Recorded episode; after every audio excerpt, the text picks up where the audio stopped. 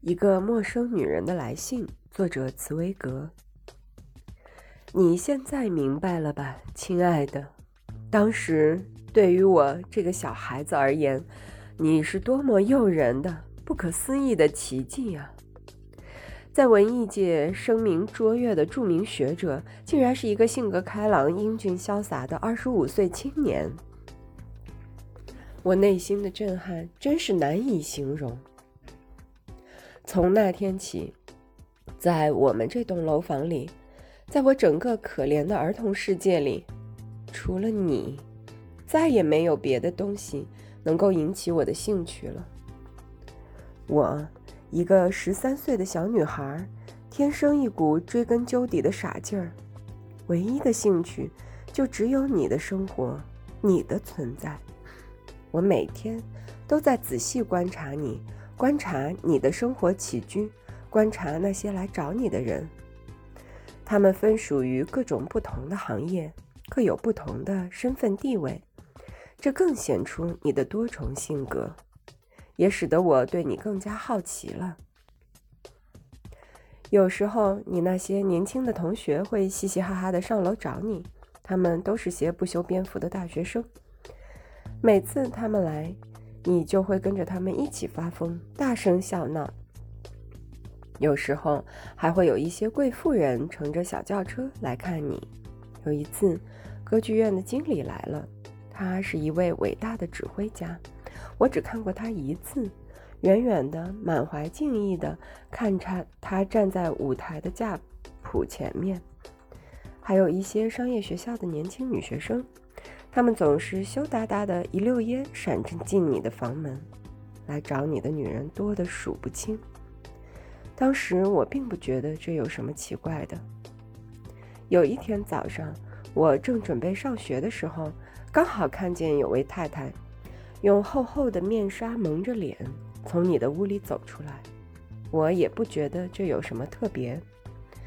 当时我才十三岁，还是一个不经世事的孩子。却怀着炽热的好奇心，一直试着要刺探你的行踪，偷窥你的一举一动。当时我并不知道这些行为就是爱情的表现。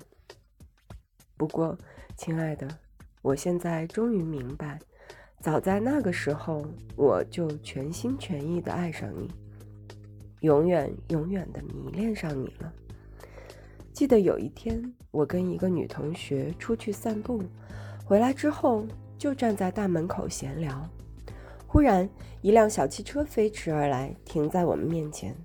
车子还没停稳，你就迫不及待地打开车门跳下来，姿态多么轻巧灵活！一直到现在，想起你那潇洒的动作，我依旧怦然心动。你下了车。就直接走向大门，我毫不迟疑地帮你把门打开。可是这样一来，我反而挡住了你的去路，我们两个差点就撞在一起。你很自然地看了我一眼，眼里充满了温暖柔和的深情，就像一阵微风轻轻爱抚着我。接着，你该怎么说呢？含情脉脉地对我微微一笑。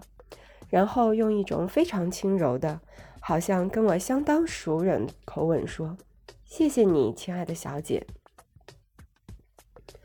事情就是这样发生的，亲爱的。在那一刹那，接触到你充满柔情蜜意的眼光后，我就明白，我已经完全属于你了。后来我才知道，你的眼神天生就具有勾魂摄魄的魅力。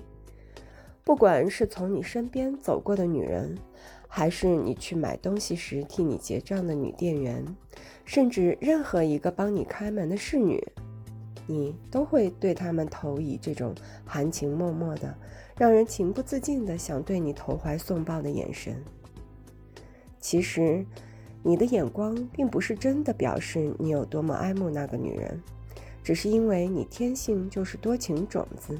只要看见女人，就会变得特别温柔。可是，当时才十三岁的我根本不懂得这些。我以为你眼中的柔情蜜意只是针对我一个人的。就在这一瞬间，我内心的热情全被点燃了。突然之间，我觉得自己一下子长大成熟了，变成一个完全属于你的女人。她是谁呀？我的女同学问。我一下子答不上来，不知道为什么，我忽然不愿意说出你的名字，只是觉得在这神奇的一刻，在我的心目中，你的名字突然变得无比神圣，是我心里的秘密。哎。大概是住在我们这栋楼里的先生吧，我结结巴巴地说。